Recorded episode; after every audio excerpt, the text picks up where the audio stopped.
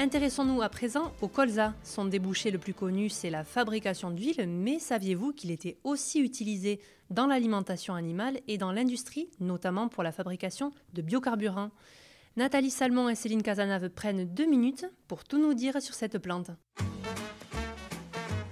T'as deux minutes? Alors écoute ce podcast qui raconte les petites histoires de l'agriculture et de l'alimentation. Et si nous nous intéressions aujourd'hui au colza? Au printemps, on le repère facilement dans les champs, avec ses belles fleurs jaunes. Quelques mots, Nathalie, sur cette plante? Le colza est un oléagineux qui se cultive surtout dans le nord de la France, car il a besoin d'un climat tempéré et d'un sol frais, riche en humus et en azote. Il a l'avantage d'avoir un grand nombre de débouchés. D'abord, il est utilisé pour l'alimentation humaine, puisqu'on en fait de l'huile dont les qualités nutritionnelles sont excellentes. Ensuite, il est utilisé pour l'alimentation animale. Après l'extraction de l'huile, les résidus, qu'on appelle tourteaux de colza, représentent une source de protéines intéressante pour les animaux. Enfin, le colza est une source d'énergie renouvelable. En effet, une fois transformée en ester méthylique, l'huile de colza donne le diester, un biocarburant utilisé pour les moteurs diesel. Nathalie, peux-tu nous en dire plus sur les intérêts agronomiques du colza? D'abord, le colza est une tête d'assolement bénéfique pour la culture suivante.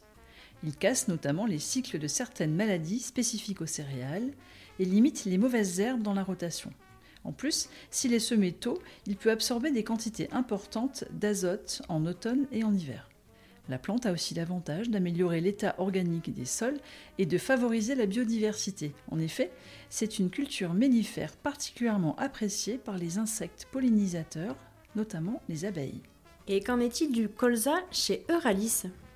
L'IDEA investit depuis plus de 50 ans dans la recherche sur le colza pour valoriser au mieux le potentiel génétique de cette plante, notamment le colza d'hiver. L'objectif est d'assurer un rendement élevé pour les agriculteurs et d'obtenir des graines les plus qualitatives possibles pour l'industrie en répondant aux exigences du marché.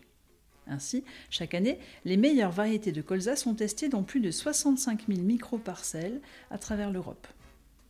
Côté pôle agricole, on compte environ 600 producteurs de colza et ces dernières années, les rendements ont été malheureusement perturbés par la sécheresse. On table sur un retour aux collectes historiques des années 2020, soit 12 500 tonnes pour 4 500 hectares.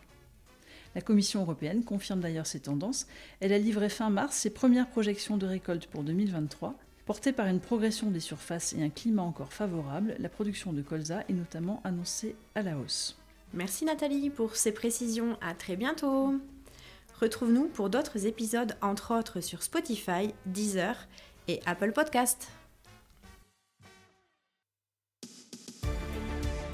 Merci de nous avoir suivis. Retrouvez-nous sur toutes les bonnes plateformes de podcast, notamment Spotify, Deezer et Apple Podcast. À très bientôt. À très bientôt.